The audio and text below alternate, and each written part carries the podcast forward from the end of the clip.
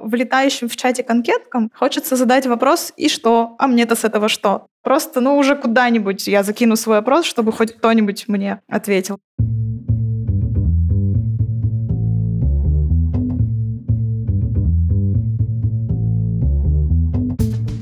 Привет, я Юра Агеев, и это 134 выпуск подкаста Make Sense. Вместе с гостями подкаста мы говорим о том, что играет важную роль при создании и развитии продуктов. Люди, идеи, деньги, инструменты и практики. И сегодня мои собеседники Светлана Ратнер и Наталья Мишина. Мы поговорим о популярных ошибках рекрутинга респондентов для продуктовых исследований. Обсудим места поиска респондентов как на отечественном, так и на зарубежных рынках. Поговорим о том, что такое домашняя работа для исследователя и какие психологические приемы могут увеличить вероятность участия человека в исследовании. И еще обсудим ошибки в приглашении и самом процессе исследования. И, конечно, поговорим о том, как их избегать. Подкаст выходит при поддержке курсов Product Mindset и конференции по менеджменту продуктов Product Sense. Света, Наташа, привет. Привет. Привет. А расскажите про себя, пожалуйста, немного. Давай, Света, начни ты. Меня зовут Светлана Ратнер, я работаю в компании SKB Contour. С недавнего времени я занимаюсь выстраиванием комьюнити продуктовых менеджеров в Контуре, а до этого я практически чуть больше 10 лет занималась пользовательскими и клиентскими исследованиями. В основном это были исследования B2B продуктов, но есть и опыт в B2C. По образованию я психолог, поэтому мы сегодня в теме рекруда немного насыпем психологии в КАЗДЕВ и соли из наших ран. Здорово. Наташа? Меня зовут Наталья Мишина. Я тоже работаю в СКБ Контуре. Раньше занималась международными рынками, а сейчас работаю UX-исследователем в онлайн-бухгалтерии Эльба. Я тоже по образованию психолог, люблю занудствовать по-научному, и надеюсь, это сегодня не будет лишним, и что-то про рекрут можно и в науке рассказать. Интересно, а вот психологическое образование обязательно для исследований? Или это так случайно сложилось? Ну, кажется, у исследователей, психологов чуть больше развита эмпатия, и нам, возможно, проще как раз находить подход к респондентам, но это не точно. Социологам довольно просто тоже, насколько я знаю. Интересно, интересно. Да, вообще раньше у нас при найме было требование психологическое или социологическое образование, но подходили мы к нему очень так творчески. И сейчас среди 20 плюс исследователей, наверное, половина с таким бэкграундом, половина с совершенно другим разным философским образованием, и не только гуманитарным, но там и техническим тоже. Окей, дальше по ходу разговора тогда еще будем возвращаться к этой теме. Предлагаю начать вот с чего.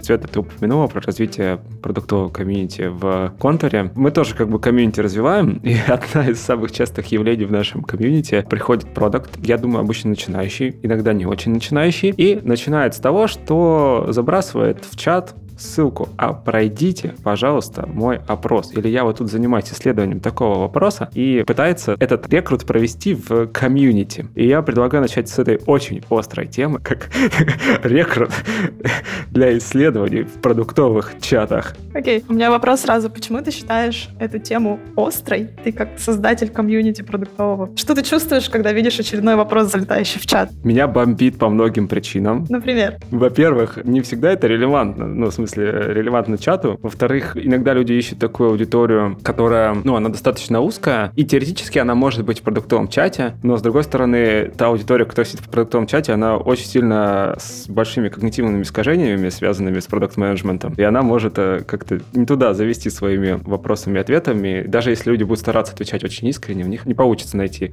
Я с тобой согласна, меня скорее не бомбит. То есть, ну, что-то залетает в чат, в общем, не нравится, не читай. Я третье добавлю, и там станет понятно, почему меня бомбит, потому что люди просят из разряда, ребята, пройдите опрос, вот ссылка. Ну, типа, никто, ничто, ни зачем. И вообще вот э, твой ответ э, продукта, продукт отвечает, как правильно задавать вопросы в чате, это самая популярная ссылка, которую я сбрасываю в чат. Ну, типа, как правильно спросить? Но все равно она не это работает. Но мы, мы пытаемся. Поэтому ты решил сбрасывать еще и подкаст. Тебе, да.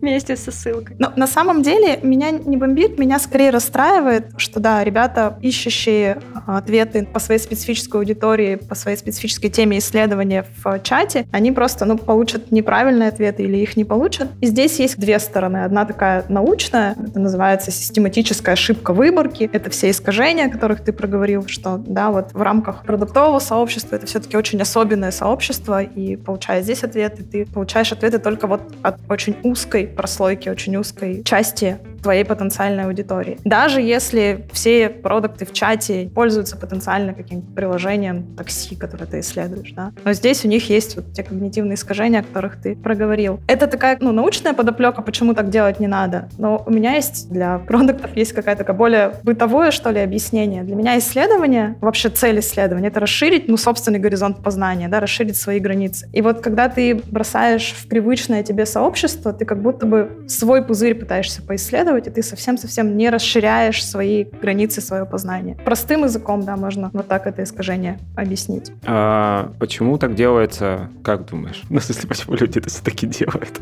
Ну, ведь это рационально подумать о всем, что было озвучено, да, те же самые люди, у них те же самые интересы. Да, может быть, они пользуются такси, бла-бла-бла, но это очень узко, узко, узко взятое сообщество людей. Но вот э, люди стремятся. Я думаю, кто-то приходит по незнанию и в надежде, что здесь люди, разделяющие их боль, и они ожидают большего отклика, ну, поскольку люди чувствуют ту же самую боль рекрута. Ну, это просто недостаточная подготовка там в статистике, в выборках вот всей этой штуки, про которую мы проговорили, такой научной. Строго научные требования, на самом деле, в продуктовых исследованиях, ну, честно скажем, не всегда нужны, да. Мы стараемся делать выборки хорошо, мы стараемся придерживаться научного метода, но для решения какой-то быстрой задачи это может быть не всегда нужно. И думаю, часть людей закидывают ссылки в чат, ну, просто потому что и правда не задумывались, и правда не знают об этом. А вторая тема, и вот здесь мне становится больно, возможно, они так делают от отчаяния, то есть попробовав куда-то закинуть свой опрос или попробовав порекрутировать настоящую целевую аудиторию, они не получают там отклика и уже бросают куда-нибудь ссылки. А часто, кстати, можно заметить, что одни и те же опросы пролетают по всем продуктовым сообществам, где ты состоишь.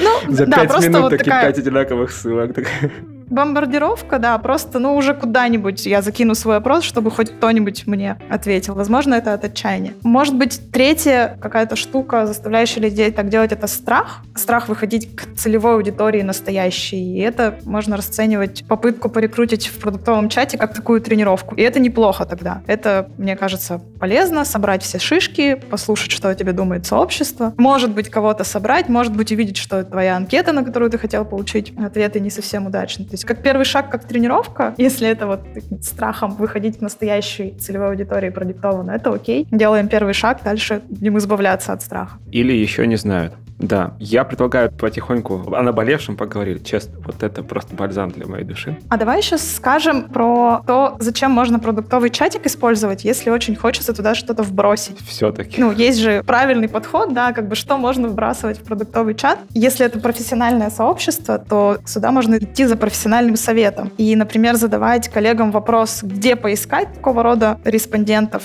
у кого был опыт с такого рода респондентами, не знаю, какие панели для рекрута в той или иной стране вы использовали. Это все адекватные вопросы для профессионального чата. А если очень хочется анкету забросить и попробовать, то можно предлагать профессиональному сообществу посмотреть анкету и что-то посоветовать именно по формулировкам вопросов, по составу самой анкеты. И это вот первый шаг, который избавит от страха. То есть можно кидать анкетки в чат, но главное цель понимать, зачем ты это делаешь. Если цель собрать мнение профессионального сообщества, чтобы тебе помогли улучшить твою анкету и направили, накидали тебе идеи, да, дали тебе идеи о том, где поискать твою целевую аудиторию, это очень хороший такой прием, паттерн, который надо поощрять в профессиональном сообществе. Я потихоньку тогда предлагаю перейти к теме, собственно, разницы между опросом, интервью, анкетой и вот этим всем, чтобы потом постепенно сдвигаться в плоскость вопросов уже более глубоких. Какая разница? Между опросом, блиц-интервью и глубинным интервью. Кажется, что она очевидна, но... У меня в голове сразу возникает фильтрующий вопрос. Если в твоей анкете одни открытые вопросы, задумайся,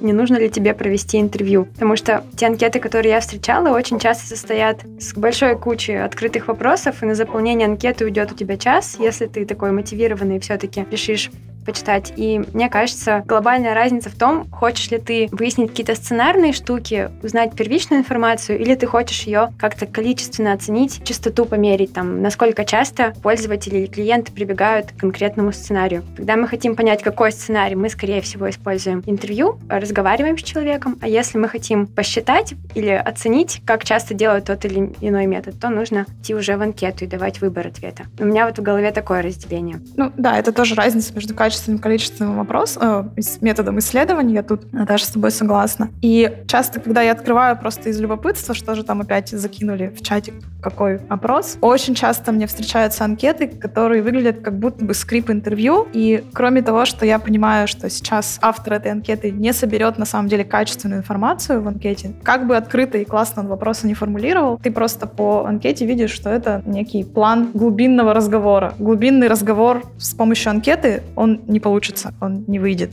Какой должна быть анкета, чтобы вышла? Нужно в голове просто понимать, как бы, что ты сейчас делаешь, какой у тебя этап. У тебя изыскательный этап, да, ты хочешь исследовать глубинно какую-то проблему, тему в своей аудитории, поговорить, узнать, вплоть до того, какой лексикой сейчас пользуются твои потенциальные клиенты, говоря о той или иной теме. Это глубинка, это интервью. А если тебе нужно количественно оценить то, что ты на этапе изысканий накопал, то это опрос, это анкета. Есть еще такое понятие, как блиц-интервью, да, когда мы что-то хотим доуточнить, собранное из предварительного качественного этапа. Здесь можно использовать и анкеты тоже. Но главный поинт, который мы тут хотим донести да, до сообщества, прежде чем составлять какой-то опросник, подумать, какова цель его, и какой это этап. Это этап изысканий первоначальных, да, или это этап уже количественной оценки. А еще опять чисто, ну вот уходя от этого занудного, да, какого-то научного подхода, а, открывая анкету, где очень много открытых вопросов, у меня возникает печаль. Мне кажется, что в подобного рода анкете автор экономил не мое время респондента, свое. а свое время, да. Он не хочет разговаривать со мной час, он хочет получить качественную информацию, хочет получить глубокую информацию, просто побомбардировав анкетками в чат. И это тоже снижает вероятность ответов. Ну, тут response rate, да. Если ты хорошую сделал подводку, ты замотивировал людей, люди открыли твою анкету, open rate будет окей, но response rate может снизиться просто потому, что неверно выбран способ сбора информации, да, метод анкета как продукт. У нее тоже своя воронка есть, я смотрю.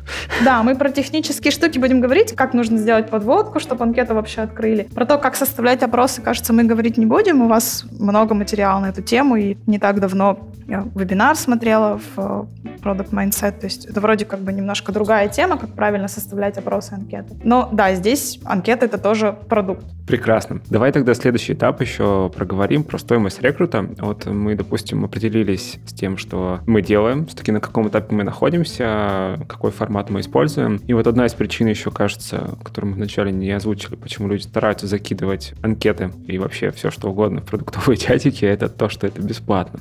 В целом, какова стоимость рекрута на самом деле? Ну, вот стоимость сбора респондентов для того, чтобы провести а, опрос, анкетирование. Это прям вопрос такой очень, с очень глупым ответом, зависит от... Давай поговорим от чего? От сферы, от того, в какой сфере ты пытаешься нарекрутить респондентов, от того, какую ты делаешь преамбулу, какую ты делаешь подводку, на какой мотив ты пытаешься поймать, да, на какой крючок ты пытаешься поймать своих респондентов, от того, куда ты зовешь на длинное интервью, на какую-нибудь сессию дизайн мышления или, собственно, заполнить небольшой опрос. То есть много-много факторов будет на это влиять. И тут, наверное, правильнее даже не спрашивать и не обсуждать какова стоимость рекрута в конкретной даже сфере, а просто закинуть мысль да, о том, что у каждого рекрута есть какая-то стоимость, и ты должен ее высчитывать. Ты должен подходить к рекруту как к ну, экономической задачке. Любой продукт учится юнит-экономике, учится высчитывать стоимость юнит, и вот здесь мы можем так с натяжкой да, считать одного респондента, заполнившего мою анкету или согласившегося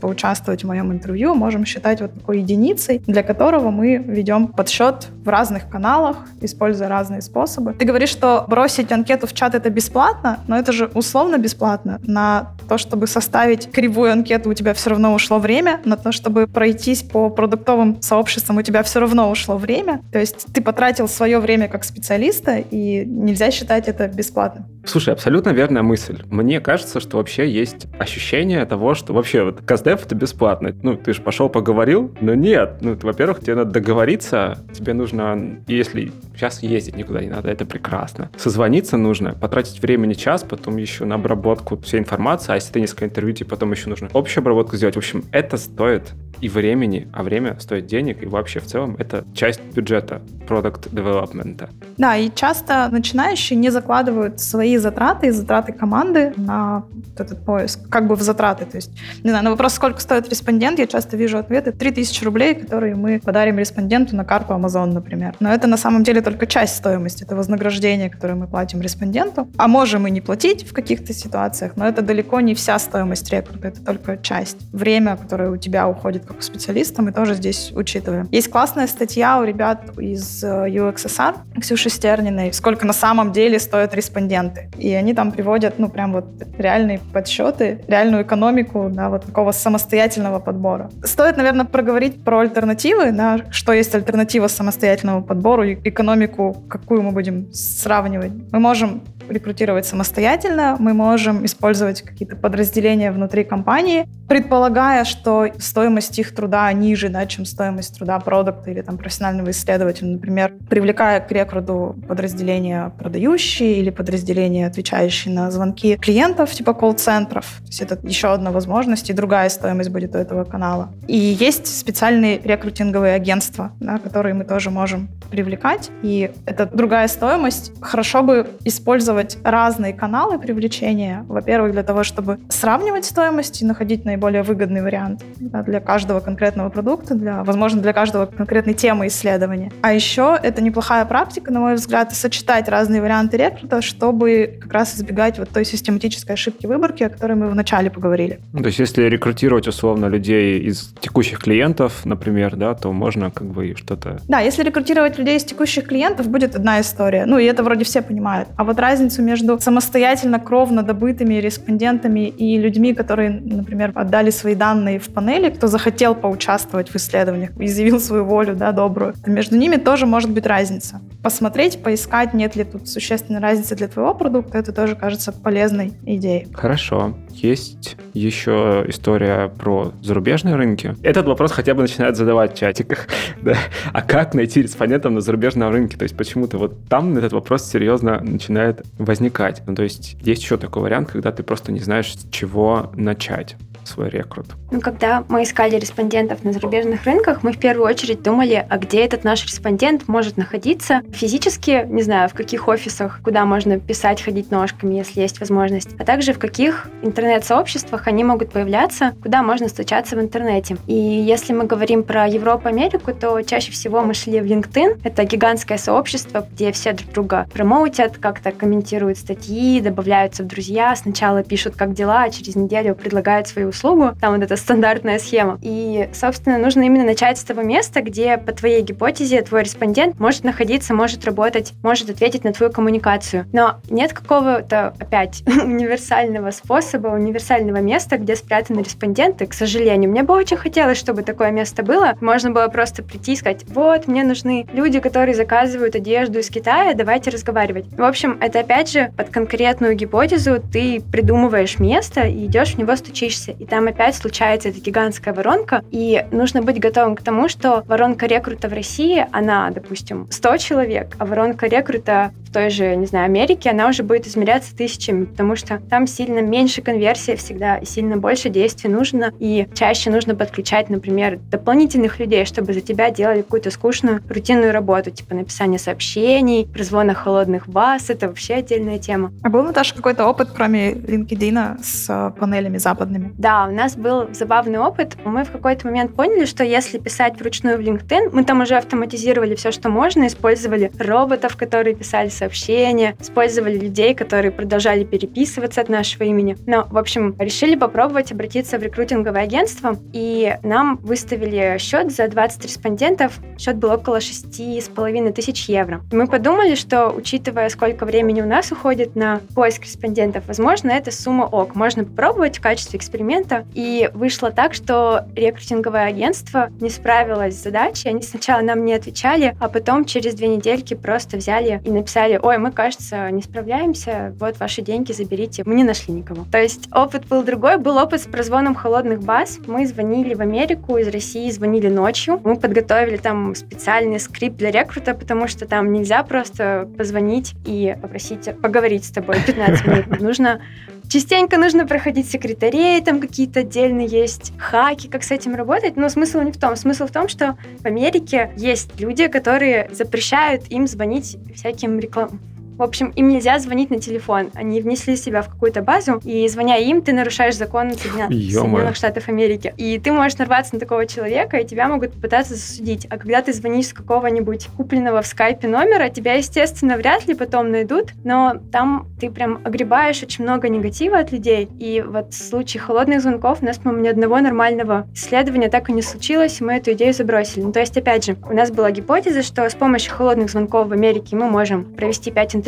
Мы проверили, прозвонили там несколько сот номеров, поняли, что ну не работает. Видимо, нужен другой канал. И, собственно, классной практикой было, как мы поняли, перед тем, как проверять канал исследования, нужно сначала погуглить про него. В случае вот с телефонными звонками мы бы могли найти то, что там базы зазвонены, или то, что люди не готовы с тобой общаться, потому что они запретили им звонить, и можно было бы не тратить время на прозвон 300 человек. Ну, все не так плохо. На самом деле есть работающие панели и работающие агентства на западный рынок. Не знаю, те же EXSR, которых мы упоминали, B2B Research, Тибурон, панель. По России XSR работает и на западный рынок тоже. User Interview.com, респондента. Респонденты, да. вот они очень классные на самом деле. У них удобная платформа, которая позволяет тебе найти людей. Вот с этой площадкой, извини, что перебила, Respondent.io, они часто дают респондентов, которые пришли туда проходить исследования за деньги, и они могут притвориться кем угодно. То есть просто зарабатывают, да? Да, для этого есть скрининговые да. вопросы, да? Да, для этого есть скрининговые вопросы, от этого можно откреститься, и если ты чувствуешь, что респондент тебе врет, там, ты можешь ему не платить, это ок. Но у меня было так, что у нас было несколько анкет на разные темы, и я видела повторяющихся респондентов, которые mm, мне везде блин. скрининговый опросник заполняли. Там, сегодня Сара будет фермершей, завтра она заказывает одежду из Китая, послезавтра делает что-то еще. Но это исключение, скорее, из правил. Там есть нормальные, классные ребята, которые просто хотят за деньги с кем-то пообщаться. Я предлагаю, давайте мы добавим список этих штук потом в описании. Да, это, кстати, список взят не только из опыта, но и там, чатики, вот как раз когда ребята задают правильный вопрос в сообщество, где можно порекрутировать тех или иных респондентов за рубежом, я складываю к себе в копилочку, с вами поделюсь этими проверенными агентствами. Это прекрасно. А если вернуться на нашу родную территорию Рунет, то и задуматься, в принципе. Хотя это на самом деле достаточно, я думаю, универсальные будут истории. Короче, где еще искать респондентов? Какие источники можно использовать, если вот не самые очевидные, которые там сразу приходят в голову. Если ты имеешь в виду не панели, не агентства, угу. которые тебе принесут готовенького респондента на блюдечке, потому что мы проговорили, что здесь люди пришли туда за деньги отвечать на вопросы. Ну, то есть это любые. условно такой paid acquisition, прям, который явно paid. Да, вот я рекомендую эти методы сочетать. То есть мы не говорим, что там всегда плохие респонденты, всегда. В сообществе исследователей это называется ходаки, да, которые, ну, не белые, да, которые за деньги притворяются разными типами респондентов, компонентов на разных панелях. Не только лишь ходаки, там этот хороший, нормальный способ рекорда, но есть другие самостоятельные. И важный поинт здесь, мне кажется, в команде полезно сначала составить такой исчерпывающий список, прям провести мозговой штурм, составить большой длинный список разнообразных вариантов, пусть даже самых дичайших, да, самых нетипичных, где вообще можно рекрутировать респондентов. Мы тоже кинем, наверное, статейку, где есть 43 способа. Но полезно внутри команды просто штурмить и по правилам мозгового штурма не откидывать варианты, которые кажутся совсем дикими, а проверять, ну, ранжировать как-то эти варианты после того, как ты их накидал. И главное идти проверять. Несколько вариантов озвучим, о нескольких вариантах поговорим, с которыми у, у меня был хороший опыт. Это, например, сайты вакансий. Причем можно идти как и от резюме, так и от собственно, размещенных вакансий. Например, от резюме в одном из исследований мне нужно было пообщаться на тему... Короче, мы работали над таким решением навигатор для конференций. И целевая аудитория была не только компании, которые профессионально проводят конференции, у которых, скорее всего, уже есть какие-то решения. А нам было интересно посмотреть корпоративный сегмент организаций, которые проводят мероприятия для своих сотрудников или мероприятия для привлечения клиентов. Какой маркер у этих организаций? Ну, наверное, это должны быть большие организации, но этого недостаточно, да, слишком большой остается список номеров телефонной книги больших организаций. Мы нашли такой интересный маркер. В этих компаниях есть вакансии ивент-менеджера, да, специалиста по организации корпоративных мероприятий. То есть для нас это сигнал, что в этих компаниях конференции и мероприятия, которые мы ищем, они настолько существенный кусок занимают деятельности компании, что там даже есть специальный человек, которого под это дело ищут.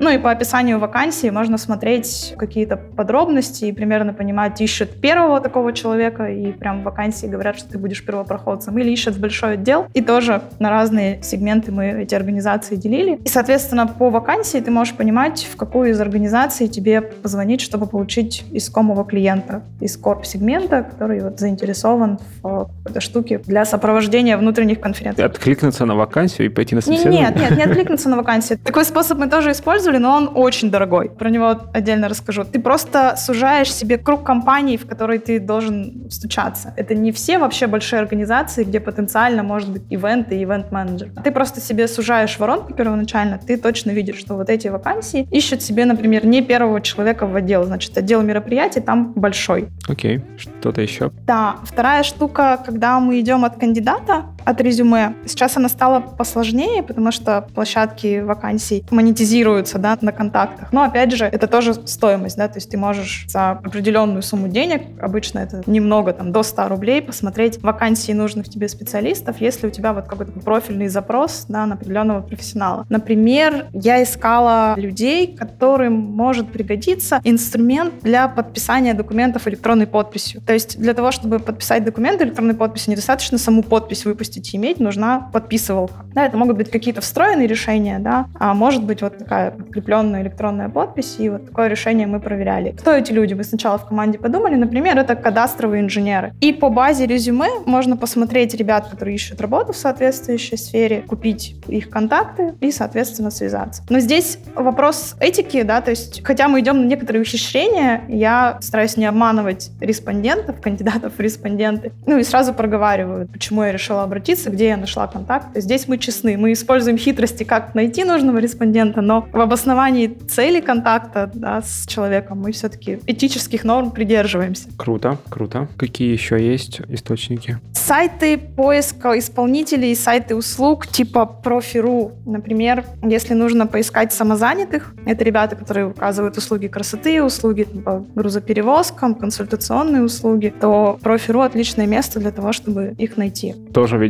за деньги. Ты имеешь в виду, как, э, типа, мы проводим исследование, платим 500 рублей, приходите. Такой формат? Это другой способ. Можно заказывать услугу, ну, то есть буквально заказать маникюр на дому, например, да, или там приехать к специалисту, или заказать какие-то услуги. Это тоже стоимость, там же она обозначена, это для тебя входит в затраты на рекрут. Можно размещать свой заказ, ну, на профиру, например, на какого-то рода исследование. Плюс там есть, недавно появилась интересная штука, собеседник на час. Это люди, которые продают свой час в беседе на любой любую тему. Я как читал про собутыльника на час, там, по-моему, такое есть. Да, там психологические услуги, то есть, ну, они как бы разные, там, по отзывам можно посмотреть, на чем человек специализируется, но если у тебя, здесь уже мы говорим не про какой-то B2B узкий запрос, да, а про широкую аудиторию, если у тебя есть какие-то критерии, ты можешь часть критериев прямо на платформе увидеть, из какого региона, например, человек, или какого он возраста, или с каким он образованием, ты это все видишь. И таким образом выбрать себе исполнителя на беседу на час. А можешь размещать, смотреть, кто к тебе откликается, ну и, соответственно, выбирать из них.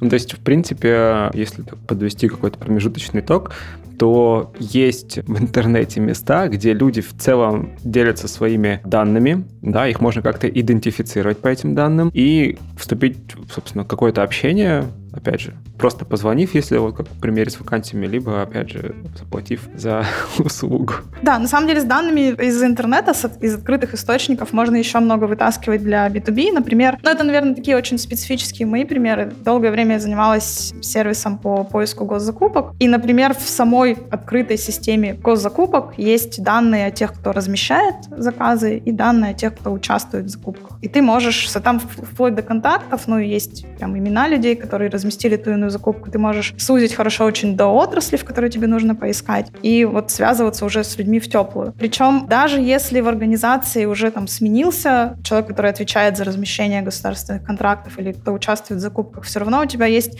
такой небольшой теплый вход, хотя бы имя человека предшественника, да, и ты можешь начинать разговор уже более предметно с секретарем. Это такая штука для обхода секретаря. Например, на платформе Пульс Цен, где как торги, только не на специальной площадке, а как такая, как Авито для организации, да, люди размещают товары, которые готовы продать, и товары, которые готовы купить, поэтому ты тоже можешь понимать, чем занимается организация, и как-то сужать себе список всех юрлиц, в которые тебе нужно позвонить. Ну, например, не знаю, тебе нужны мебельщики, которые закупают сырье, да, древесину. Ты можешь посмотреть компании, которые на пульсе цен разместили соответствующие заказы. То есть с открытыми данными можно интересно творчески играться. Ну и давай, наверное, скажем еще про специальные инструменты. Обычно это инструменты для продаж, то есть это инструменты для подбора баз для менеджеров по продажам, сегментации да, баз, контур компас и аналоги, которые позволяют ну вот не вручную рыться на сайте госзакупок или на сайте вакансий, а составить себе список организаций, ну просто кликов. По характеристикам? По кликов параметрами, ага. да, да. Они платные, да? Они платные, ну, до определенной степени, да, то есть есть какой-то бесплатный всегда режим, но как минимум про это стоит подумать и попробовать, посмотреть, если у тебя B2B сегмент, для поиска организации, для сужения, да, себе вот этой первоначальной воронки, это ну, хороший да, инструмент. кстати, по, по акведам накликать, как минимум, просто. Ну вот Кведы, пожалуй, из всех э, фильтров, которые в этих инструментах представлены, самый такой... Не очень? Ненадежный, да, потому что в Акведы часто выбирают все, что угодно. Вот Наташа может про это. Ладно, допустим. Но у меня есть еще два способа, которые, мне кажется, недооцененные. Первый — это снежный ком. Почему недооцененный? Потому что когда ты такой весь погрузился в исследование, постоянно думаешь, а как бы еще достать респондентов, ты забываешь о том, что вокруг тебя ходит куча людей. И вот, например, в Контуре у нас ну, много сотрудников, есть корпоративная социальная сеть, где мы можем вбрасывать идеи, там, ребята, знаете кого-нибудь, кто занимается B2B закупками или еще чем-нибудь? И обычно хоть один человек со знакомым найдется, и тебя с ним познакомят. И мне кажется, вот эту штуку не стоит забывать, потому что этот метод, он реально относительно бесплатный, и там будут теплые респонденты. А второй, он из разряда странных, как мне кажется. Мы искали респондентов в Тиндере, и нам нужны были люди из определенного региона с определенной деятельностью, и вот мы сидели в Тиндере всей командой, искали себе собеседников. Я слышала много историй, где в Тиндере ребята находили работу. Да, это и я знаю случаи, где находили респондентов, поэтому если не страшно и хочется попробовать чего-то необычного, Тиндер тоже вот способ. Это работает, Кстати, да. вот, работает. Есть еще, кстати, площадки, но они не на нашей родной родине, а в Европе сделали Tinder для профессиональных знакомств. Вот такие экспериментальные площадки тоже есть, где можно искать как раз профессионалов из разных отраслей. Ты там также заполняешь анкетку, ты откуда, с кем тебе интересно общаться, и есть шанс нарваться на интересную беседу, исследовательскую или не очень. А еще, если говорить про профессиональные сообщества, раньше я очень любила конференции и всякие бизнес-завтраки как способ рекрута, ну и он такой понятный. Но все стало грустно вот с этим ковид-годом, когда офлайн на конференцию не пойдешь, но программы прошлых конференций тоже можно хитро использовать для того, чтобы сделать такой теплый заход предметный к одному из спикеров, если он вещал на конференции по твоей теме. Программы конференции — это тоже вот те самые открытые данные в интернете, которые могут быть тебе полезны для рекрута. Абсолютно согласен. Я в декабре тоже проводил серию интервью. Я такой, блин, ну где мне вот найти этих людей? Я с ними никогда в жизни не общался. Такой, конференции. Я тоже делаю конференции. Пошел, нашел другую конференцию по этой теме. Действительно. Короче, Да, там нет сила. контактов, но ты можешь использовать Facebook и другие и, да, какие-то соцсети, где есть контакт. А самое главное, что тут еще теплый заход. Ты можешь говорить, мы тоже будем про это говорить, ты можешь очень классно так почесывать очень эго и говорить, я увидел твой доклад на конференции, да, ты мог не быть на этой конференции. Ну или, не знаю, можно говорить честно, я видел, что ты недавно выступал на такой-то конференции, вот у меня есть вопрос с этим связан. Да, видео презентации есть, да. Я добавлю здесь, если все-таки решите по этому пути пойти, обычно в конце презентации спикер добавляет контакты. Вот. Прям там чуть ли не до номера телефона. Удачи. Слушай, я не работала с...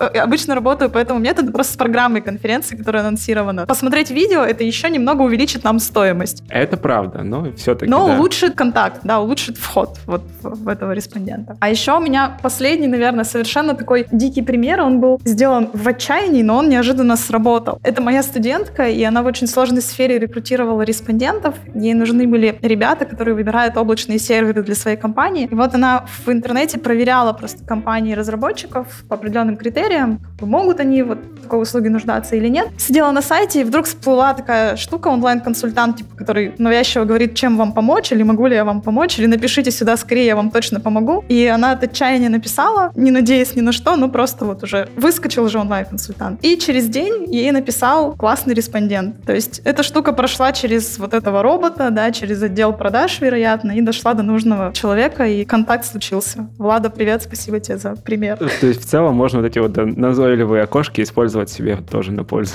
Да, можно, наверное, придумать какой-то автоматизированный способ использования этих назойливых окошек. А я еще один пример вспомнила. Давай. Ну, в общем, он, конечно, подходит не для всех типов респондентов, но иногда можно сделать так, чтобы не ты искал респондента, а респондент тебя нашел. А, у нас как-то было исследование, нужно было общаться с рекрутерами, и я сделала свою анкету очень привлекательной, и в итоге мне рекрутеры стали писать сами, и я с ними проводила исследование. То есть у меня получилось немножечко перевернуть игру и найти себе респондентов, которые сами ко мне приходили. Не могу придумать, где еще это так может сработать, но, наверное, не только в рекрутинге. Конкурс. Можно придумать конкурс в Инстаграме? Ну, это работает, кажется, на лендингах, которые мы открываем для сбора контактов, да, заявляя о каком-то новом сервисе, новом продукте, размещая и продвигая, мы можем собрать контакты очень теплой аудитории, которая заинтересовалась. Ну, и также, кстати, работает продвижение рекламное твоего поста с э, поиском респондентов в Фейсбуке, ВКонтакте. Ну, тут главное, чтобы было в рамках экономики. Давай здесь подведем итог. Здесь какой у нас главный поинт? Собрать как можно больше вариантов, нагенерировать самому или в команде, если есть команда, вариантов получится еще больше, отранжировать их сначала на глазок, да, а потом очень внимательно считать результаты, сколько было контактов по тому или иному каналу, их оценивать и прикидывать экономику. И вот это для меня было таким, пожалуй, открытием в свое время, учитывать плохие несостоявшиеся контакты, тоже смотреть на них, тоже не выбрасывать, не стараться их забыть, как травматичный опыт, а тоже ставить галочку в табличке и считать этот несостоявшийся контакт. Это помогает мне оценивать стоимость того или иного канала рекрута. А нет дополнительно, ну, типа, вот первое, что приходит в голову, еще потом задаваться вопросом, а почему он неудавшийся? Типа, вот он совсем вне ЦА нашей оказался или что? Я не размышляла на эту тему, но обычно, если люди отказывают, и я нахожусь в соответствующем настроении, я могу спросить прямо, вы уже десятый человек, который мне отказывает, как вы думаете, почему? Что со мной что, не что так? не так? Что не так с моим вопросом? Да, такое я использую. Или там сегодня все мне отказывают, вот что не так? Может быть, посоветуете, как, что мне поменять? Ну и всегда, когда мы получаем отказ, это прям правило, которое всем начинающим исследователям и продуктам, кажется, транслируют. Давайте тоже протранслируем. Когда ты получаешь отказ, не стоит просто сразу прощаться, ты можешь попросить рекомендации. Если вам это не интересно, вы отказываетесь, а кто может, кого вы можете мне порекомендовать. Ну, это что-то похожее, только без юмора, да. Не десятый человек, который мне отказал, а кто еще может мне здесь помочь, как вы думаете? Это прекрасная тема, как предлагать. Вот мы проделали такую потрясающую работу, да, собственно, определились, что мы делаем, ради чего мы делаем, на каком этапе. Нашли этих замечательных людей. Как сделать так, чтобы они согласились поучаствовать? Как так их пригласить? Здесь у меня две рекомендации. Первая рекомендация очень простая. Мы еще не говорим ни про какую эмпатию, да, ни про какие сложные вещи. Просто вот подумать и сделать хорошо, пригласить как себя. И я предлагаю такое упражнение начинающим продуктам. Попробуйте вспомнить, когда вы в последний раз принимали участие в каком-то опросе или соглашались на интервью как респондент. Что это было, кто вас пригласил, какими словами вас пригласили, в каком контексте вы увидели это сообщение. Там, вам было просто скучно в метро, и тогда приглашение ну, должно просто не разбесить, не, не должно быть таким, не знаю, наглым, да, должно быть милым, и вы согласились просто от нечего делать. Либо какой-то у вас был интерес, то есть насобирайте с памяти идеи, что вас лично цепляло. И это будет уже такой хороший банк заходов, хороший банк способов, как приглашать. Рядышком также в команде классно подумать о том, что вас очень раздражает, от чего бомбит в таких вот приглашениях на интервью и на приглашениях пройти опрос. И просто проделав это упражнение самому или в команде, можно самые грубые ошибки уже исправить. И если просто приглашаем как себя, это уже вот дает неплохой результат, если мы думаем, да, держим это в голове. Не знаю, например, одна из самых грубых ошибок, когда в чат прилетает просьба пройти опрос, какой-нибудь длинный, сложный, а человек в чате имеет аватарку кота, и не подписан вообще. Ну, то есть кредит доверия к такому вообще вопрошающему, да, и к самой анкете, и вообще к исследованию, это ставит, ну, под сомнение ценность всего этого. То есть продумывайте, на что... Ну, вообще много чего под сомнение ставит, если честно. Ну, ладно.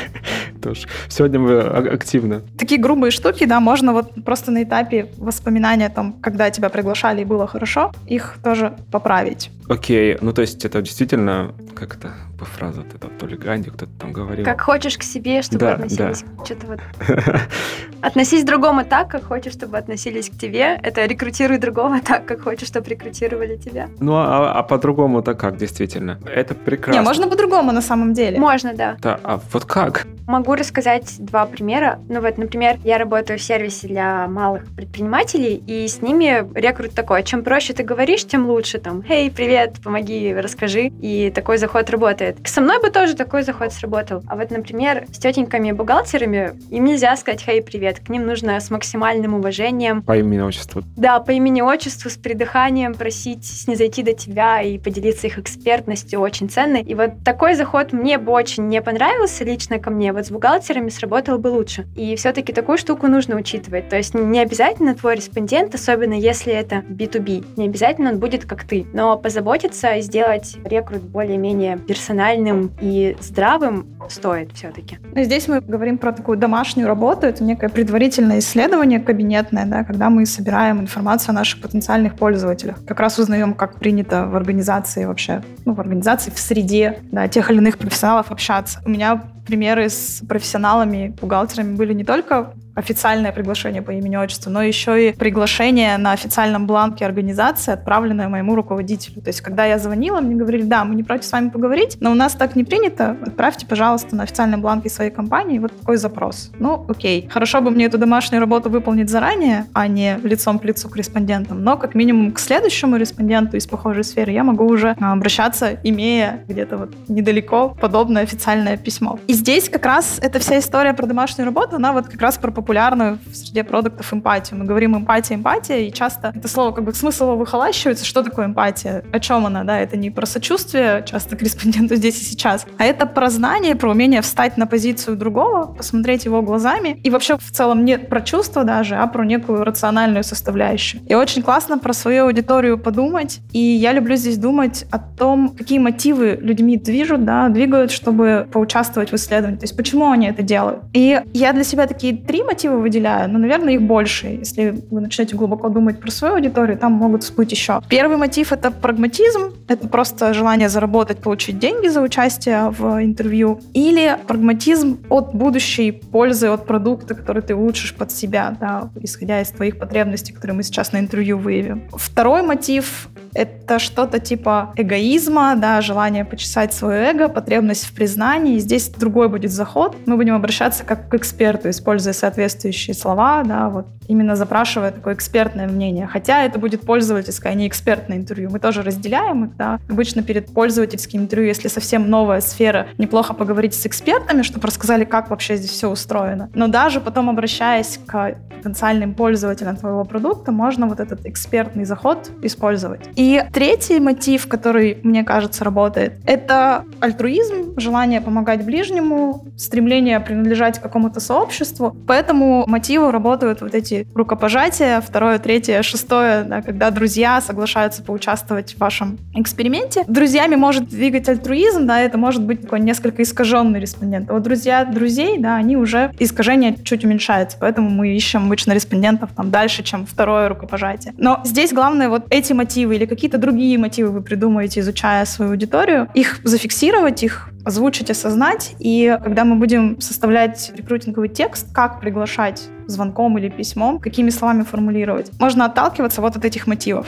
Во всех трех будет текст приглашения совершенно разный. И поинт здесь такой, что мы плохо знаем аудиторию, поресечив ее только предварительно, мы пока не знаем, какой из текстов сработает, поэтому мы составляем разные, пробуем их, и здесь у нас мы снова возвращаемся к идее, да, что рекрутинг — это тоже исследование, да, это тоже Процесс. исследование, тоже проверка Эволюционирующий. Ага. Я еще хотела порекламировать домашку. Она ведь не только об глобальной подготовке к исследованию перед тем, как его проводить, она и перед каждым конкретным рекрутом. Рассказывали немножечко о LinkedIn раньше, и мне как раз-таки профили людей в LinkedIn помогали предугадать, на какой мотив можно делать акцент. Потому что в LinkedIn там есть э, информация о себе, где ребята могут писать, я такой-то эксперт, 10 лет работаю в этой отрасли, я самый классный, самый лучший, вот мои награды. И, естественно, когда я пишу в личку такому человеку, я буду говорить, я вижу, вы такой классный эксперт, а нам так нужна ваша помощь, от этой вашей бы экспертности немножечко узнать. Или наоборот, когда человек пишет, что люди такие классные, люди это все, я могу к нему прийти за помощью. И более вероятно, он мне не откажет. Ну, типа есть... ты попросишь помочь тебе, собственно, да? Типа, да, честно. да.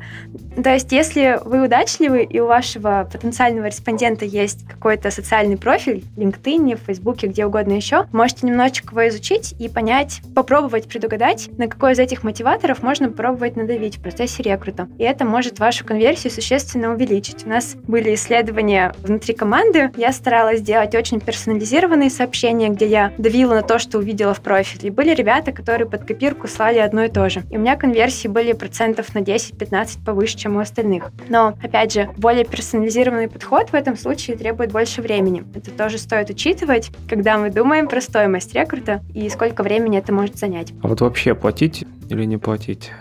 Хороший вопрос. Ну, типа, это же в каком-то смысле, вот мы обсуждали действительно в начале там, paid recruiting, что может быть все-таки там тоже какая-то погрешность, искажение. Опять же, плохой ответ, как Света сказала, смотря в каком случае. В случае, когда мы говорим про каких-то больших шишек, возможно, они хотят, чтобы их время оплачивалось. У нас как-то был человек, который согласился с нами поговорить, у него час стоил 20 тысяч долларов. Вот мы поговорили с ним 10 минут бесплатно. Мы посчитали, да, Пробник, его да. Пробник. Он понял, что ловить нечего и ушел. В общем, мне кажется, это работает по-разному. У нас в контуре мы стараемся не говорить о вознаграждении, потому что не хотим получить респондентов, которые ради денег к нам пришли. Мы хотим, чтобы с нами делились своим опытом, экспертизой, искренне, что ли. А потом, если мы чувствуем, что это правильный способ вознаграждения, можем и заплатить, можем не заплатить. Ну, то есть нет какого-то единого правила, как поступить лучше. Но с другой стороны, когда мы говорим про исследования быстрые, то, кажется, хочется платить как можно реже, чтобы это было дешевле. В моей практике, наверное, 50 на 50. В половине случаев я плачу и заранее говорю, сколько это будет стоить, в половине нет. Но почти всегда каким-то образом я вознаграждаю время респондента на меня потраченное. Не всегда это служит вот таким крючком для прагматика, заработать столько-то за час беседы. Часто это приятный сюрприз уже после. Но как раз вот чередование этих, совмещение, вернее, этих методов, да, платный респондент, который попался да, на свой прагматизм, и человек, который из других соображений с нами пошел беседовать. Сочетание их позволяет немножко от искажений отойти, посмотреть, да, вот и на тот взгляд, и на другой взгляд. Часто внутри в самого исследования, в той информации, которую люди дают, нет существенной разницы. Но смотреть на это стоит.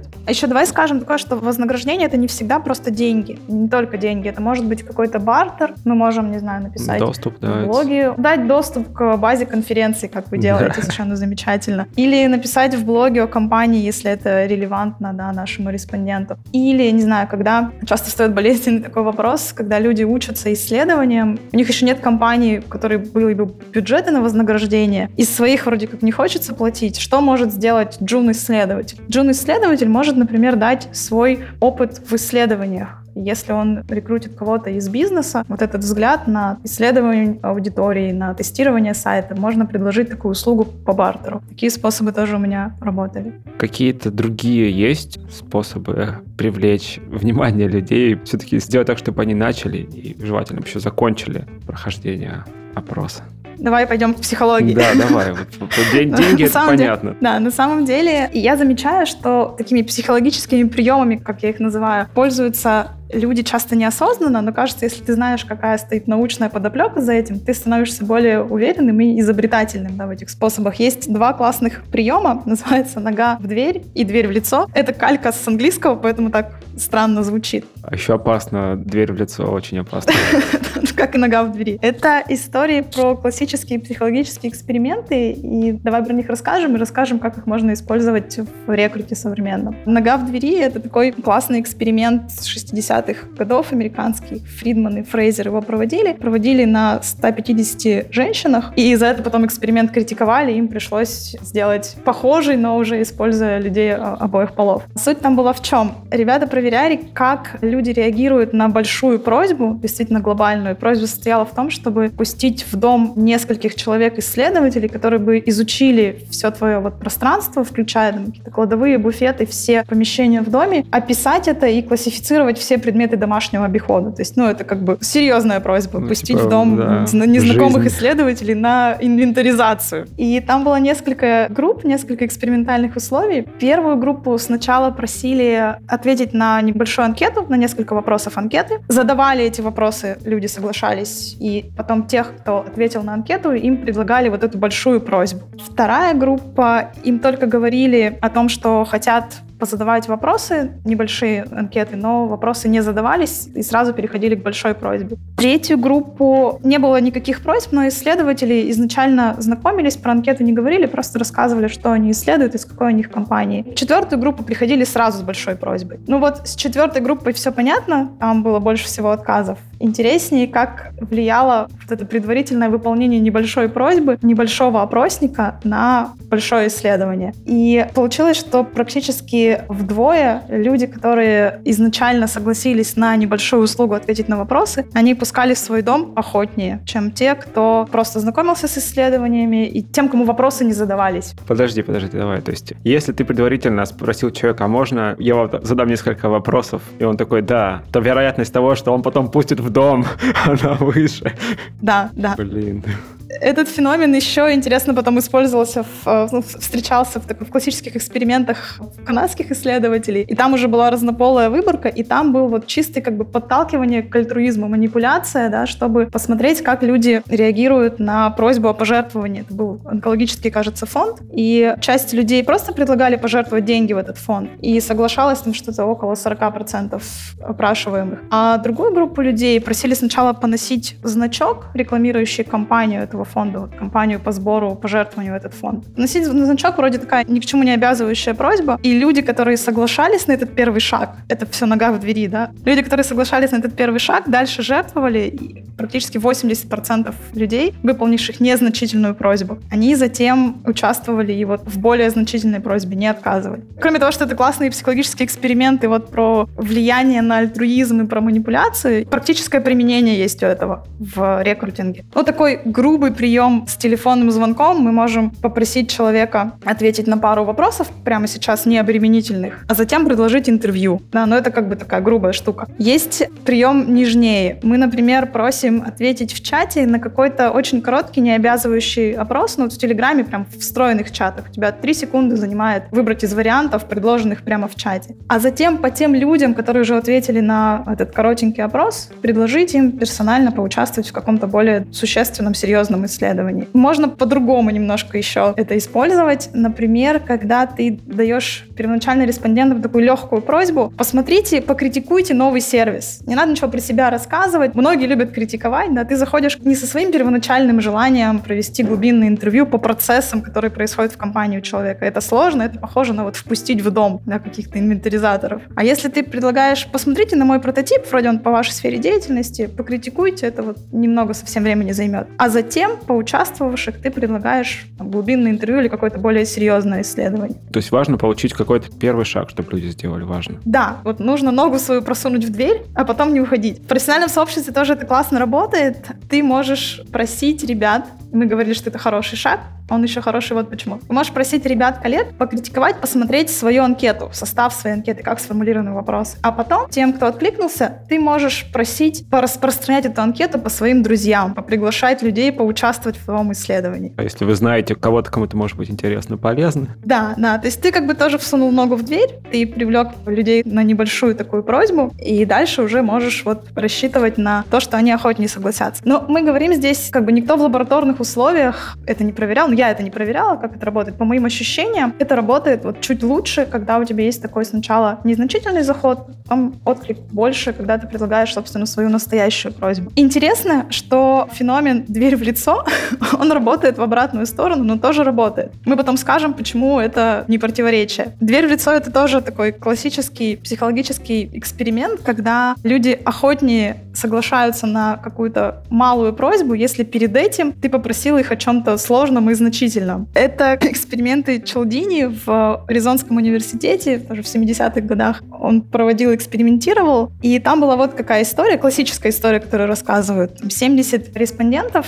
случайно случайно встреченных прохожих в кампусе, то есть это студенты и преподаватели. Экспериментаторы представлялись, что они представители какой-то молодежной программы по социализации детей, которые были участниками преступлений, малолетних преступников. И одну группу просили поучаствовать в такой сложной многолетней программе сопровождения этих ребят в течение там нескольких лет. А затем предлагали просто сводить группу малолетних преступников в зоопарк. Во второй группе просьба вот об участии в большой серьезной программе, она только упоминалась, а потом напрямую просили вот сопровождать детей. И если в первом случае половина опрошенных соглашалась на малую просьбу после того, как их попросили о чем-то значительном, то во второй группе, где вот эта большая консультационная программа только упоминалась, согласилась 25%. Была еще третья экспериментальная группа, где прохожих сразу просили поучаствовать в этой необременительной просьбе. И здесь результат был что-то около 16%. Я могу в цифрах наврать, но суть в том, что если человек тебе отказывает прямо здесь и сейчас выполнить твою значительную просьбу, он потом легче соглашается на что-то менее обременительное. Как это использовать в рекруте? Да? Ты можешь предлагать, допустим, приехать в определенное время, в определенное место там, к себе в офис на какую-нибудь многочасовую сессию дизайн мышления, что-то обременительное, сложное, непонятное. Человек отказывает, отказавшемуся ты можешь предложить участие в интервью телефонном, допустим, прямо здесь и сейчас. Часто такое работает с интервью и опросом. Ты можешь предлагать поучаствовать в интервью, если человек отказывается, ты можешь предложить ему какой-то короткий опрос. Если это отвечает твоим целям. Мы здесь помним, да, что мы не подменяем интервью опросом, мы говорим о том, что используя эти психологические феномены, ты просто должен свою изначальную просьбу, цель своего исследования предварять, да, вот такой как бы экспериментальной просьбой. Увеличивать, Увеличивать шанс, или да. уменьшать ты должен придумать или большую, или малую просьбу, то есть подготовить альтернативные заходы, эти альтернативы готовить заранее, и их вот пробовать по-разному. Многие делают это совершенно неосознанно, но вот у этого есть такая... Да, это можно наблюдать в чатах, типа уже это немножко не про это, но иногда в чатах пишут, уже там 200 человек прошло этот опрос, пожалуйста, пройдите и вы там, типа... Ну, то есть видно, какая-то, ну, с какой-то стороны это манипуляция такая ощущается. Это, кажется, другой эффект. И я, кстати, вот в том, что встречала, не чувствовала манипуляции. Это такой, так скажем, искусственный прогресс, когда ты говоришь своему потенциальному респонденту или чатику, что смотрите, вы уже сделали много здесь, да, вы уже что-то прошли, да, какой-то мой опрос, уже 150 человек приняло участие, давайте тоже. Я хотела сказать, что на это тоже есть научное исследование. Оно тоже связано со студентами и кампусом. Обычно есть кофейня, и в кофейнях сейчас, ну, как в России тоже, выдают такие карточки постоянного гостя со штампиками, там, не знаю, поставь 5 штампиков, получи бесплатный кофе. И проводили следующее исследование. Штампиков нужно было поставить 10, и одной группе выдавали карточку, где 10 пустых штампиков, а другой выдавали карточку, где всего 12 штампиков, а два уже предзаполнены, так скажем. И вот те, у кого была предзаполненная карточка, чаще покупали кофе, быстрее карточку завершали, быстрее получали свой бесплатный напиток, только лишь потому, что у них была иллюзия того, что есть уже какой-то прогресс, и его не хочется останавливать. И вот как раз-таки вот эта штука, когда говорят, вот, 165 человек уже прошли, осталось всего 30, у тебя есть иллюзия того, что еще чуть-чуть это закончится, и ты можешь к этому приложить свою ручку, свой голос, не знаю, что угодно еще. Еще, мне кажется, здесь может быть простой конформизм и некое давление. Ты видишь, что там уже столько людей прошло, Да. а ты до сих пор нет. Возможно- стоит тоже подключиться, чтобы стать частью этого большинства и не чувствовать какую-то вину за то, что ты не поучаствовал, например. Про искусственно созданный прогресс, мне кажется, это феномен стал популярен после книжки Хизов «Switch», переключайся, да, книжка про изменения. Там очень похожее исследование, как ты, Наташа, говоришь, только про скидочную карту и бензозаправку, где было 8 ячеек, 8 заправок, чтобы получить девятую бесплатно. Кому-то выдавали пустой бланк, кому-то уже предзаполненный, и практически в два раза больше было тех, кто вернулся с предзаполненным бланком. Иначе говоря, в момент, когда мы уже прошли там предыдущие этапы, нам важно задуматься о том, как мы можем увеличить, собственно, конверсию в то, что человек начнет, заинтересуется в этом всем. И вот психологические трюки, я не знаю, как их еще назвать, приемы, они могут помочь с этим. И идея такая, что можно взять эту просьбу, оригинальную твою просьбу и перед ней поставить еще какую-то другую, там, больше или меньше, и она поможет тебе сконвертировать. Либо вот эффекты, связанные с конформизмом или искусственным прогрессом. Главное поставить большую или меньшую просьбу, попробовать разное. То есть, если большее не сработало, не значит, что психология у вас не работает на ваших респондентах. А можно попробовать другой вариант и посравнивать конверсию там и там. Окей, согласился наш респондент. Уже только осталось поговорить, но нет. Надо же еще договориться о том, в каком формате, если это интервью, например, да? Вот здесь обычно интересно тоже наступает. А как договориться, особенно если у тебя потоковый какой-то рекрут идет, и у тебя очень много людей, ну, я сам этим грешу, отправляешь ссылку на календарик, а вот выберите время удобное. Насколько это нормально? Тут разные, мне кажется, мнения. Лично мне кажется, ссылка на календарик — это, опять же, экономия времени исследователя, а не времени респондента. Ну, это же, на самом деле, удобно человеку. Вам не нужно перекидываться там туда-сюда. Зависит от, видел ли когда-нибудь вообще твой респондент этот сервис, не посчитает ли это он каким-нибудь фишинговым опасным сайтом. Такое, кстати, видела у ребят из Акрониса, кажется, они сталкивались с тем, что люди боятся этих ссылок, не переходят на них. А для меня это просто обсуждение времени. Вроде это для меня время затратно тоже, но это установление контакта с респондентом. В общем, я люблю это в чате или в почте делать. Хотя не отрицаю, что для каких-то аудиторий, где вот такие сервисы назначения встреч, они могут быть привычны и удобны. Тут, наверное, Наташа поддержит, а вы так делаете. Я хотела сказать, что отправлять такой календарик или нет зависит от того, насколько вашего респондента забит его собственный календарь. И у меня эти ссылки классно работали, если я списываюсь или созваниваюсь с очень занятым человеком, ему проще просто выбрать место, в моем календаре. Либо он мне сам скажет, я свободен только через неделю на 30 минут после обеда, пока буду ехать на встречу. Ну, в общем, это тоже классно протестировать и понять, как для вашей аудитории это работает лучше. Но правило, которого я придерживаюсь, это не планировать далеко. Потому что чем дальше люди планируют, тем хуже это получается, тем проще им отказаться, забыть и так далее. И на это тоже есть, конечно же, психологические исследования, но углубляться не будем. Ну, в общем, стараемся планировать поближе. Если это супер занятой человек, то можно и календарь попробовать отправить. Но можно и не отправлять.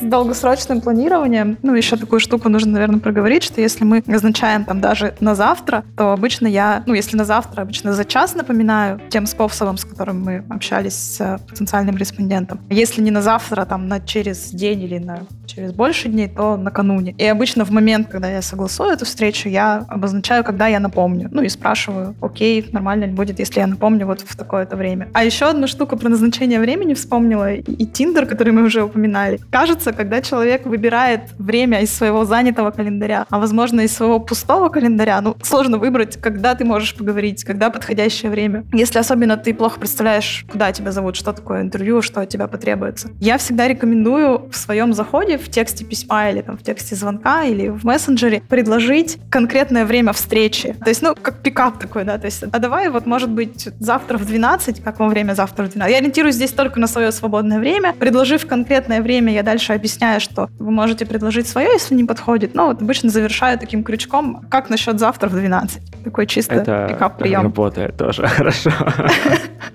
В исследованиях? Не только. Еще хотела сказать, что не все умеют планировать и могут планировать, и много респондентов соглашаются поговорить с тобой здесь и сейчас. Поэтому, когда ты собрался рекрутить, очень классно иметь с собой уже список вопросов, которые ты хочешь задать, потому что с тобой могут согласиться поговорить сейчас, а ты не готов. И это получается, ты теряешь классного респондента, возможно. Поэтому стоит быть готовым на все и вопросы с собой тоже брать. Слушай, это вот прям такая наболевшим была история про календарь, но мне кажется, мы упустили еще момент. Вот эти все трюки психологические, как их так всех укомпоновать, вот там в приглашении, в э, тексте или, я не знаю, опять же, при разговоре. Про что надо обязательно сказать? Я обычно стараюсь, даже в чатах, я стараюсь персонально приглашать. То есть, если я нахожусь в каких-нибудь там профессиональных сообществах, допустим, одно время я очень плотно сидела в сообществе госзакупщиков, и там, казалось бы, можно было бы вбросить анкету в чат, но я предпочитала потратить больше времени и написать человеку лично. И тут персонификация вот как работает. Мы поговорили про мотивы, про разные заходы, исходя из разных мотивов. И когда ты кидаешь в чат, ты не можешь все мотивы, все возможные там, способы вознаграждения материальные и нематериальные в приглашении обозначить. Это будет огромное приглашение, его никто не прочитает. А персонально можно разные пробовать. Даже если одно не подойдет, с другим сработает другое. И у меня есть ну, некий такой скрипт, как я составляю это приглашение. Прежде всего я говорю, кто я и откуда. Очень кратко, какая у меня цель. Дальше я обязательно использую такой как бы крючок-зацепку, обязательно проговариваю, что нас связывает с этим респондентом, даже если ничего не связывает. Ну, самый теплый здесь заход это меня кто-то рекомендовал, там мне к вам порекомендовал обратиться тот-то, тот-то, ну какой-то значимый, знакомый как минимум для респондента человек. Но даже если такой рекомендации нет, я все равно пытаюсь найти, что нас связывает. Общий чат. И хорошо, если я видела, например, какой-то вопрос, который там человек задавал. Слушай, я видела, что недавно ты интересовался вот такой темой, я тоже ее копаю, давай поговорим. Или, не знаю, общая конференция, или что-то еще, то есть обязательно подумать, ответить себе на вопрос, почему респондент должен вообще обратить внимание на твое письмо письмо По сути, на незнакомого тебя, бы, человека, да. Да, да, стать чуть ближе, да, объяснить, вот что вас связывает. Ну, а дальше цель и мотивация. Про мотивацию вот что здесь имею в виду. Очень часто к влетающим в чате анкеткам хочется задать вопрос, и что? А мне-то с этого что? Да. То есть обязательно в приглашении продумать и написать, кроме того, какую цель вы преследуете в этом исследовании, что получит респондент. Если, ну, это может быть либо вознаграждение, да, либо какое-то объяснение пользы. Там вы посмотрите на разработки нового продукта в вашей сфере, или мы сможем улучшить сценарий вашей работы, если мы говорим с текущими пользователями. То есть обязательно отвечать на вопрос, а что респонденту с этого? Потому что если этого текста нет, то мы как будто бы предполагаем, что вокруг нас одни альтруисты, которым просто нечем Просто заняться. интересно помогать, Да, да.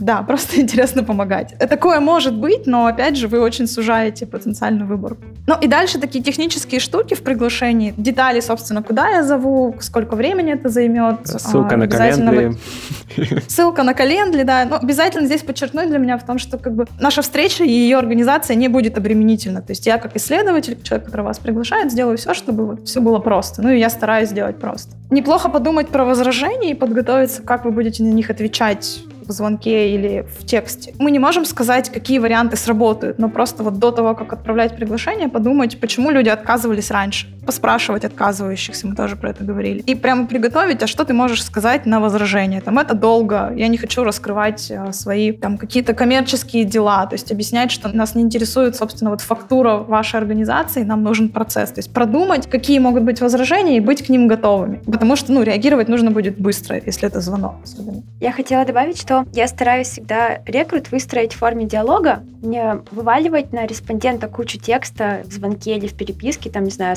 сообщений из 15 строк. Я стараюсь как можно короче сделать вот эту первую итерацию, где я приветствую, рассказываю, откуда я, и я обязательно стараюсь задать какой-то вопрос сразу, чтобы человек мне отвечал, чтобы мы с ним как бы два человека говорили. Заговорили, да, на чем-то.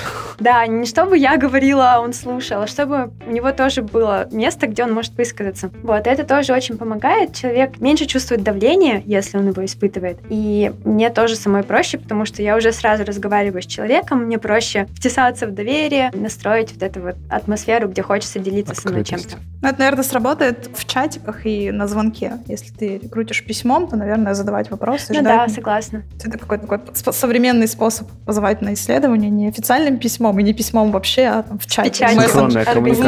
мессенджере. Да, да, да, да. Вот здесь, если все-таки, кстати, не ссылка на календарь для брони интервью, а ссылка на опросник, какие есть, не знаю, ошибки или наоборот best practice, которые стоит помнить, от- когда вот этот вот опросник отправляешь? Ну, то есть уже, окей, мы сформулировали все, мы там использовали крутые мотивационные приемы, а вот еще в самом опроснике что-то может пойти не так. Ну, Самое главное, опросник должен вообще открыться, и с мобильного тоже Доступ, открыться. проверьте доступ. Проверить, проверить доступ и проверить, как это выглядит с мобильного, и проверить, как это выглядит с разных версий, ну, в смысле, с разных телефонов, с разных устройств. Потому что очень обидно и позорно, когда тебе в чате пишут люди-альтруисты. Я вот открыл, буквально минуты не прошло, слушай, я открыла, оно не работает. Очень досадно, поэтому проверить со всех возможных устройств, которыми потенциально твоя аудитория может пользоваться. Ну, либо, если почему-то это невозможно, можно предупреждать людей, с какого устройства эта анкета нужно открыть. Ну, Допустим, откроется только с десктопа или с айфона. Так, что-то еще. Есть тема забавная с прогресс-барами, нужны они или нет. Науке до сих пор неизвестно.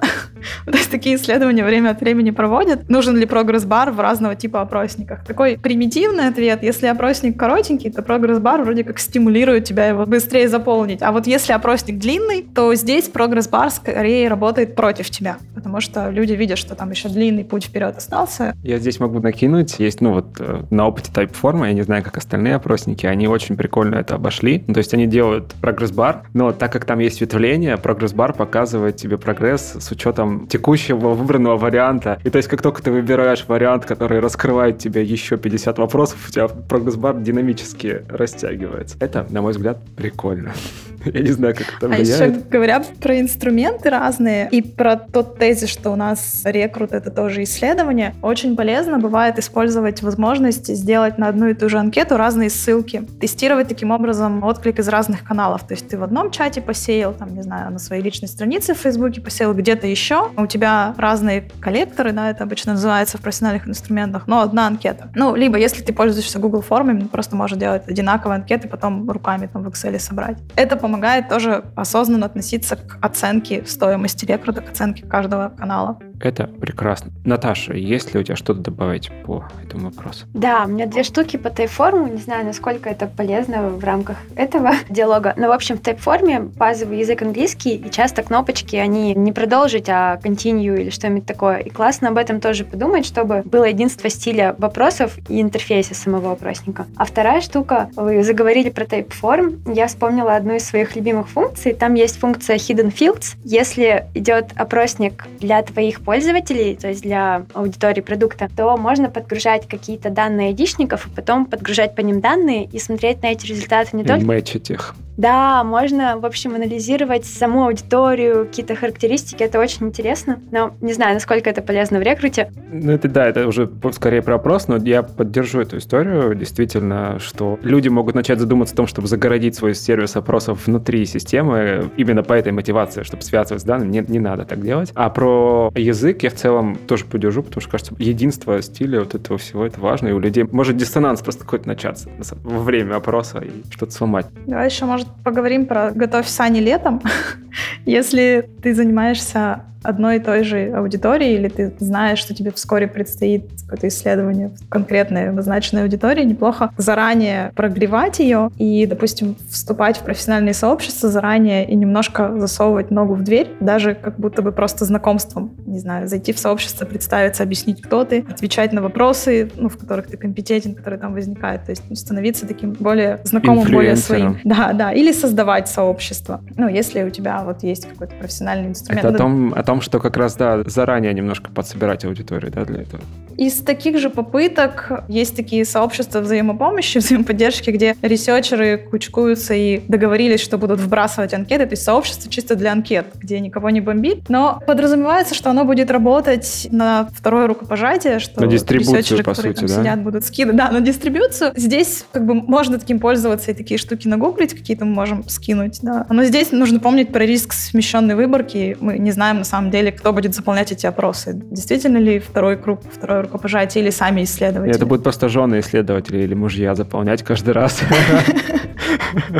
Они договорились. Ну, такие попытки, как бы, в этой попытке прекрасно то, что люди хотят заранее подготовить вот такую себе базу для потенциальных респондентов дальше. С этой мыслью можно дальше жить и вот подумать, как еще ты можешь это делать, кроме сообщества взаимоподдержки исследователей. Есть идея такая community first на Западе. Наташа, у тебя, кажется, что-то есть добавить? Да, одна штука коротенькая, она к теме, которая была немножечко раньше. Света говорила о том, что важно, когда мы приглашаем респондентов, классно им напомнить перед встречей о том, что у вас будет встреча. Но в рекруте часто случается так, что респондент сливается, не приходит, и он может не прийти, потому что действительно что-то изменилось, и он придет в следующий раз. А есть такие ребятки, которые просто не могут говорить «нет», и вы с ними можете переносить бесконечно долго эти исследования. У меня был случай, я была молодым наивным исследователем, и я переносила встречу раз пять, наверное, очную, причем с респонденткой. Потом я поняла, что, наверное, она просто не может мне отказать, и время мне сказать ей нет. И вот здесь я хотела сказать о том, что здорово переносить встречу не больше двух-трех раз, а потом лучше не останавливаться на этом респонденте, даже если он согласился. Я понимаю, что ну, как рекрут это сложно, и когда ты наконец-то нашел человека, который вроде бы готов с тобой говорить, тебе не хочется его упускать, но, возможно, там стоит лучше все-таки отпустить, если он пару раз отказался понять, уже. Понять, ну, как простить. отказался. Да-да-да. Ну, кстати, это хороший поинт. Это тоже про психологию, только на стороне человека такое тоже может быть. А я люблю на собеседовании задавать вопрос, такой ставящий в тупик начинающих исследователей. Что делать, вот, ребят, что делать, если респондент вам отказывает? Смириться и расслабиться. Ну, может спросить, почему? Наверное, нет? Мы спросили, почему, смирились, но главное для меня такой маркер хорошего настойчивого исследователя, когда он отвечает, ну, я пойду искать следующего. То есть такие неоправданные ожидания бывают, и когда они не оправдываются, ребята это расстраивает, что каждый, кого я попрошу, он будет моим респондентом. Так нет, они потенциальные, у нас тут воронка, и поэтому если респондент отказывает, мы просто идем к следующему, а потом, может быть, еще к следующему. Это вот мысль, я, кстати, подчеркнула ее из такой совсем непрофильной книжки про холодные звонки, совершенно такая ужасная книжка 90-х, где прям вот совершенно противоречит сейчас всем модным таким трендовым идеям про экспертные продажи, там, про то, что нужно просто вот много-много звонить, везде, всегда, каждый день звонить. Но идея про то, что это вообще воронка, и нужно считать, да, и каждый отказ тебя приближает согласию вообще-то, да, и каждый отказ нужно поэтому ценить. Это вот в какой-то момент было для меня такой греющей мыслью, которая позволяла мне не останавливаться и делать дальше, да, рекрутить дальше. Мне кажется, это просто прекрасная финальная мысль для нашего сегодняшнего разговора, потому что мы действительно, мы как смогли сегодня поговорили про оптимизацию воронки на всех основных ее уровнях, но прежде чем мы закончим, я бы хотел у вас спросить, а что бы вы посоветовали менеджерам продуктов или вообще, в принципе, людям, которые занимаются созданием продуктов, там, предприниматели есть, маркетологи, вообще много кто, почитать про рекрут или послушать, или посмотреть, чтобы они свой продукт лучше сделали или более профессионально, увереннее себя чувствовать начали в своей сфере? Слушай, сложно. Вот книжек прямо про рекрут или так подробно про рекрут я не встречала. В разных каких-то источниках про исследования так или иначе затрагиваются каналы, о которых мы поговорили на самом деле обо всех. Вот поэтому я даже затрудняюсь здесь сказать, что можно именно читать вот про рекрут. Значит, пускай слушает наш разговор сегодняшний. Да, можно почитать His of Switch, переключайся про вот мотивацию людей к изменениям, она вообще не про это, она глобальнее про организацию, про подталкивание людей и организации к изменениям. Но там есть приемы вот такого задействования мотивов людей. Может быть интересно. Ну, мне, по крайней мере, часто, когда я думала про рекрут, эта книжка помогала. Можно прочитать Шифмана про холодные звонки, но там прям будет такой заряд пораженного продажника. Но, опять же, отношение вот к рекруту как к воронке. И, кстати, там еще интересная мысль, что клиентов, ну или в нашем случае потенциальных респондентов, мы называем называем вообще кандидатами. То есть они кандидаты. И вот эта мысль тоже была в какой-то момент спасительной для меня, что это вообще просто кандидаты. Я сейчас еще их проскорю, посмотрю, может кто-то из них не подойдет. Короче, какой-то ресурс про рекрут я затрудняюсь. Это возможность для будущих поколений сделать такой ресурс. Наташа. Ну, пошли писать книжку. Да. Мне очень нескромно. Первое, что в голову пришло, это моя статья, где я написала, извините, пошаговую инструкцию о том, как искать респондентов. Она действительно простая, и мне она помогала сфокусироваться и начать. Она короткая, она не книжка, и там просто шаги и способы искать респондентов. Возможно, она будет полезной. Но я не уверена, что стоит пиарить свою статью ну, так открыто. Уже поздно.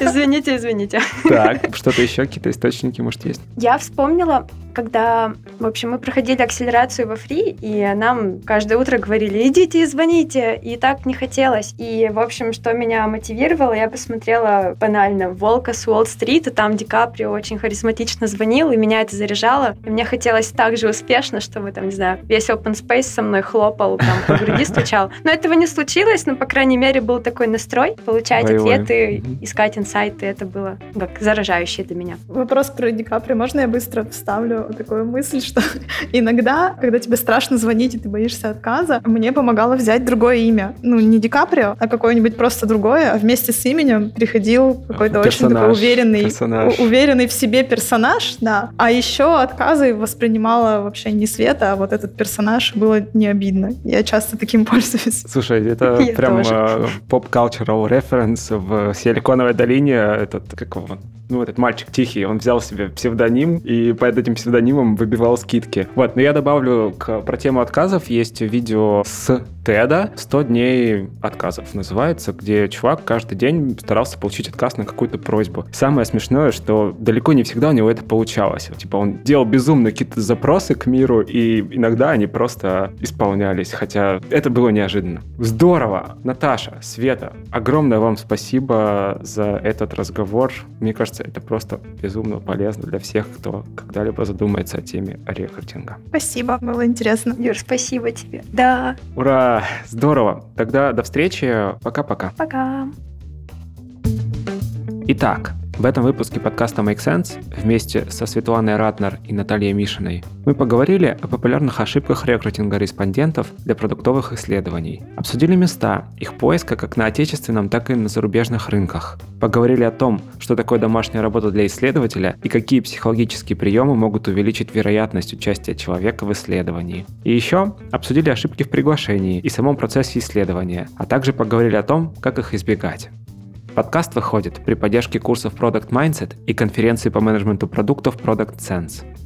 Если вам понравился выпуск и вы считаете информацию, которая прозвучала полезной, пожалуйста, поделитесь ссылкой на выпуск со своими друзьями, коллегами, знакомыми. Оставляйте комментарии и ставьте лайки в сервисах, где слушаете подкаст. Это поможет большему количеству людей узнать о том, что он существует. Это был 134 выпуск подкаста Make Sense и его ведущий Юра Агеев. Спасибо, что были с нами. До следующего выпуска. Пока.